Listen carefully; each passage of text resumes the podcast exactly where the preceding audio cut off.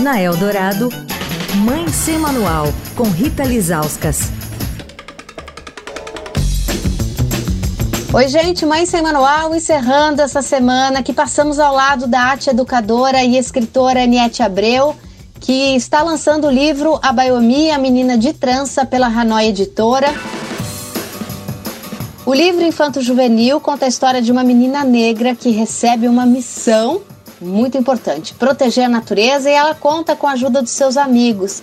Aniette, quais características do seu povo, do povo negro, você trouxe para a construção dessa personagem que é a Abayomi? Eu fiz questão de trazer uma protagonista que usa trança, porque as tranças para o povo negro, para o meu povo, vai além da estética, né? As mulheres, elas faziam as tranças na cabeça dos escravizados ou das escravizadas como desenhando mapas, como se fossem rotas de fuga, assim, tinha um porquê de se fazer a trança, né? Então vai além de uma estética, vai além de um penteado. Agora, olha que maluco, no meio daquele caos, no meio daquele horror que eu não consigo mensurar o que, que é você viver numa senzala, viver toda aquela tortura, você ainda criar maneiras, né, estratégias de, de sobrevivência, assim. Então, acredito que a gente traz esse resgate a ancestralidade é, ela traz, ela é potente e ela é presente, assim. Mesmo a diáspora africana ter acontecido, a gente traz, assim, essas questões da, da força do povo africano que só contribuiu na construção desse país, né? E onde você quer que seu livro chegue?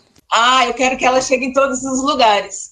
Eu quero que ela chegue em todas as escolas, eu quero que ela chegue em todos os espaços dentro das residências, assim, eu quero que ela que ela ocupe muitos lugares assim, onde assim é necessário ser dito, ser falado, porque é um livro leve, é um livro infanto-juvenil, são textos curtos que eu abordo esses temas de uma forma lúdica, de uma forma divertida, assim, porque já tem todo o peso, né, histórico, já é pesado falar de, de questões raciais no Brasil, né, então eu quero que ela ocupe muitos lugares, assim, que ela acesse escolas públicas, escolas particulares, espaços culturais, a casa das pessoas, redações de jornais, em tantos lugares assim. Quer falar com a coluna? Escreve para mãe sem manual, arroba estadão.com.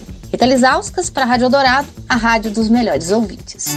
Você ouviu Mãe Sem Manual, com Rita Lisauskas.